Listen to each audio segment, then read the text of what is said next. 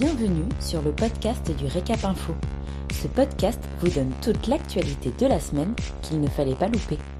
Un podcast réalisé par Célia Rivon et Romy Carrère.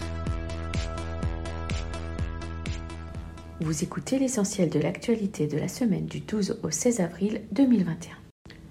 Conditions de prise en charge des saisonniers au titre du chômage partiel. Dans un communiqué de presse du 13 avril, la ministre du Travail Elisabeth Borne a annoncé que l'activité partielle serait ouverte aux travailleurs saisonniers récurrents dans l'ensemble du pays jusqu'au mois de juin inclus. Cette mesure concernera les saisonniers bénéficiant du renouvellement de leur contrat au titre de l'obligation de renouvellement de la tacite reconduction, à condition, dans ce dernier cas, d'avoir travaillé deux saisons successives.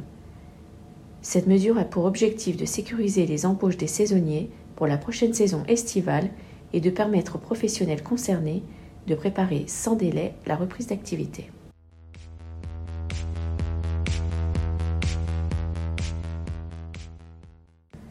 Bercy réfléchit à un effacement des dettes pour les entreprises viables.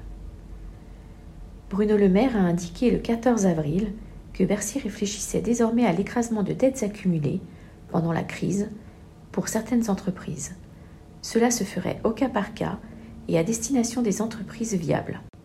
Sur TMC BFM TV, le ministre de l'économie a précisé, je cite, On ne va pas attendre que l'entreprise se prenne le mur, on va regarder sa situation, voir s'il faut étaler sa dette, voire annuler sa dette en partie. Fin de citation. Un dispositif de concertation et de conciliation devrait être soumis par Bercy afin de proposer une solution sur mesure aux entreprises qui se retrouvent face à ce mur de dette.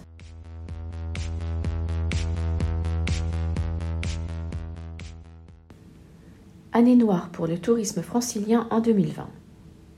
On s'en doutait, mais les chiffres le confirment. L'année 2020 a été catastrophique pour le secteur du tourisme.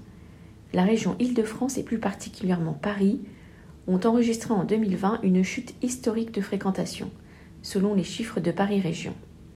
La perte est estimée à 33,1 millions de touristes en moins par rapport à 2019, représentant un manque à gagner de 15,5 milliards d'euros.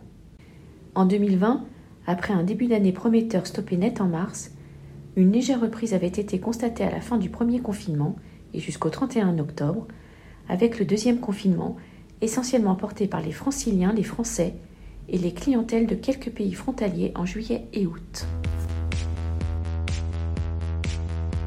Merci pour votre écoute. Pour retrouver tous nos podcasts, rendez-vous sur notre site www.l'hôtellerie-restauration.fr dans la rubrique vidéo et podcast.